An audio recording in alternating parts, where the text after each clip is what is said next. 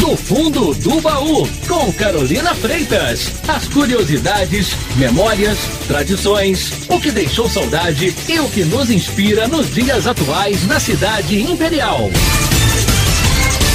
Não é por acaso que muitas pessoas se refiram a um trecho da Avenida Barão do Rio Branco como Moageira.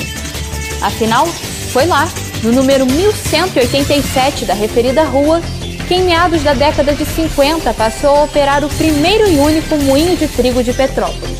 De acordo com os herdeiros de Alcebiades Lopes, que foi o fundador e presidente da empresa, a matéria-prima era normalmente importada e vinha de países como a Argentina, os Estados Unidos e o Canadá.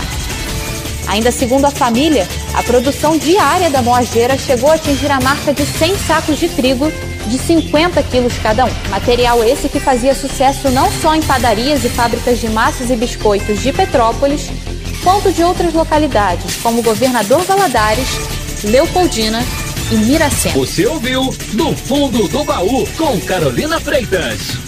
Esta e outras dicas você confere no site tribunadepetrópolis.com.br.